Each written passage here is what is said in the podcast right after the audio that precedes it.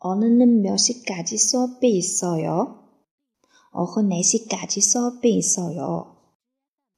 저녁에는 무엇을 해요? 아르바이트는 해요. 오후 1시부터 6시까지 꽃집에서 아르바이트를 해요. 8시부터 1시까지 점심 시간이에요.